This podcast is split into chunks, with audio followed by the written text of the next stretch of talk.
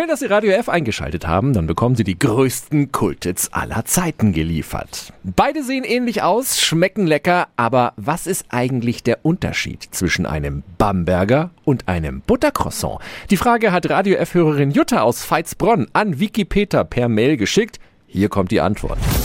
Radio F. Jetzt Tipps für ganz Franken. Hier ist unser Wiki Peter. Wenn sich ein Mann mit Plundergebäck auskennt, dann Konditormeister Martin Rösler vom Café Bär. Guten Morgen. Guten Morgen. Klär uns mal endgültig auf. Was ist der Unterschied zwischen Bamberger und Buttercroissant? Beide Hörnchen sind mit Butter gemacht. Also der Name Buttercroissant, dann darf nur Butter drin sein.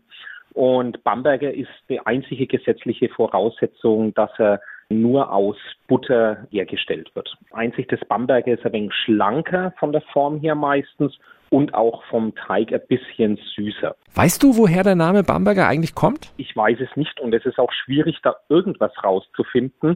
Ich vermute mal ganz schwer, dass irgendein Bamberger da mal so ein Croissant nachgemacht hat und vielleicht ein wenig schlanker gemacht hat und ein bisschen von der Form her ganz leicht ein wenig mehr gebogen hat und deswegen das dann auch als Bamberger seinen Ursprung hat. Vielen Dank an Konditormeister Martin Rösler. Die Infos und viele weitere interessante Verbraucherthemen finden Sie auch auf radiof.de.